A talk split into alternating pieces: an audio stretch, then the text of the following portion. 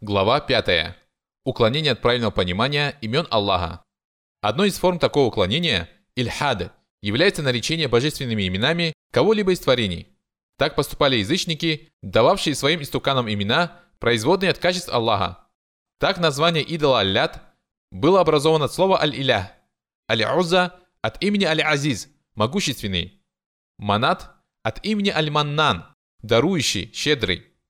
Каждый, кто приобщается товарищи к Аллаху, приписывает своему божеству качество Господа и качество Бога, оправдывая тем самым поклонение Ему. Самой чудовищной формой уклонения от правильного понимания имен Аллаха является пантеизм. Его последователи заявляют, что Господь и творение одно и то же. Они нарекают Аллаха любыми именами, даже низкими и недостойными, но Аллах премного далек от их лживых слов. Другой формой уклонения – является отрицание божественных качеств и признание имен, лишенных всякого смысла. Это путь джахмитов и прочих отклонившихся от них течений.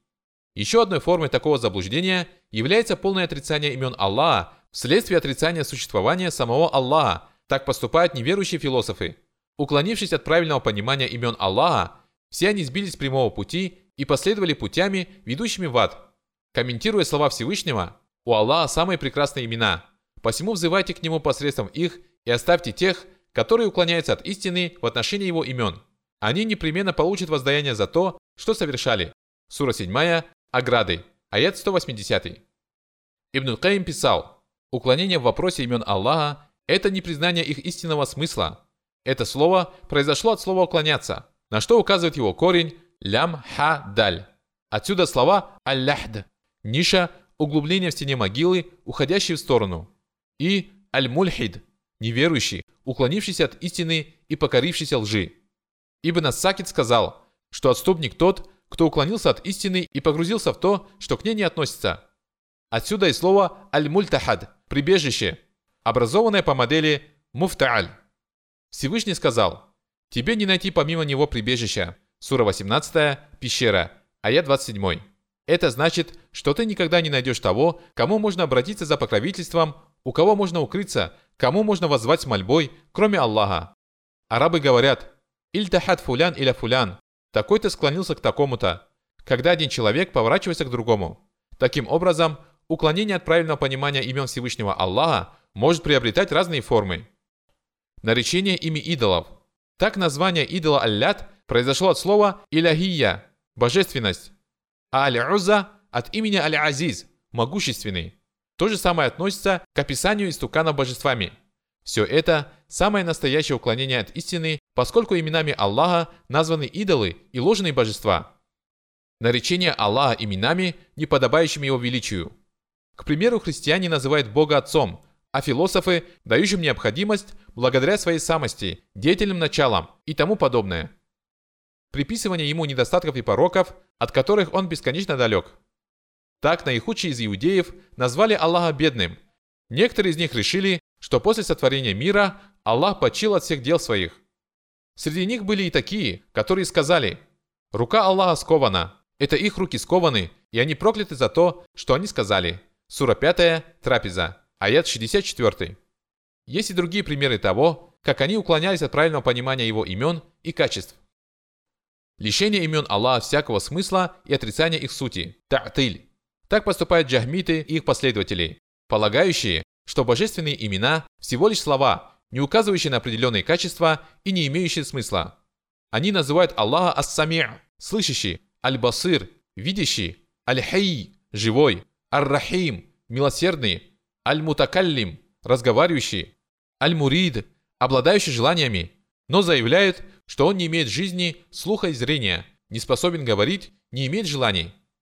Это одно из величайших проявлений уклонения от прямого пути, что противоречит как здравому смыслу, так и шариату, как правилам языка, так и здоровому естеству, фитра.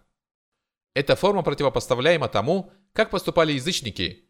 Те приписали имена и качества Аллаха своим идолам, а эти отвергли его безупречные качества, лишив смысла его имена. Обе группы уклонились от правильного понимания его имен.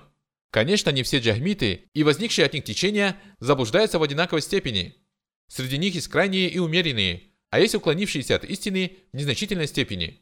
Тем не менее, Каждый, кто отрицает какое-либо качество, которым Аллах описал себя и которым его описал посланник, впал в заблуждение, независимо от того, сильно он уклонился от истины или нет. Уподобление качеств Аллаха бесконечно далеко от всего, что говорят о нем мушаббихиты, качествам его творений. Эта форма заблуждения противопоставляема уклонению тех, кто лишает божественные имена всякого смысла. Одни отрицают и отвергают совершенные качества Аллаха, а другие уподобляют их качествам творений. Их объединяют неправильные представления относительно его имен, но их пути различны. Он избавил от всего этого последователей его посланника, унаследовавших его сунну. Они описывают Аллаха только так, как он описал себя, не отрицают его качеств и не уподобляют их качествам творений. Они не искажают ни их звучания, ни их содержания. Напротив, они признают его имена и качества, отвергая всякое сходство между Создателем его созданиями. Признание ими божественных качеств не имеет ничего общего с антропоморфизмом. Отрицание ими сходства с творениями не подразумевает отрицание истинного смысла его имен. Они не похожи ни на тех, кто подавляет Аллаха творением так, словно поклоняется идолу, ни на тех, кто отрицает божественные качества так, словно поклоняется пустоте, небытию. Последователи сунны следуют срединным путем, находясь между крайними течениями, подобно тому, как последователи ислама находятся посередине между другими религиями. Светоч их познаний разожжен от благословенного оливкового дерева, которое не освещается солнцем только с востока или только с запада, а его масло готово светиться даже без соприкосновения с огнем. Один свет поверх другого. Аллах направляет к своему свету, кого пожелает.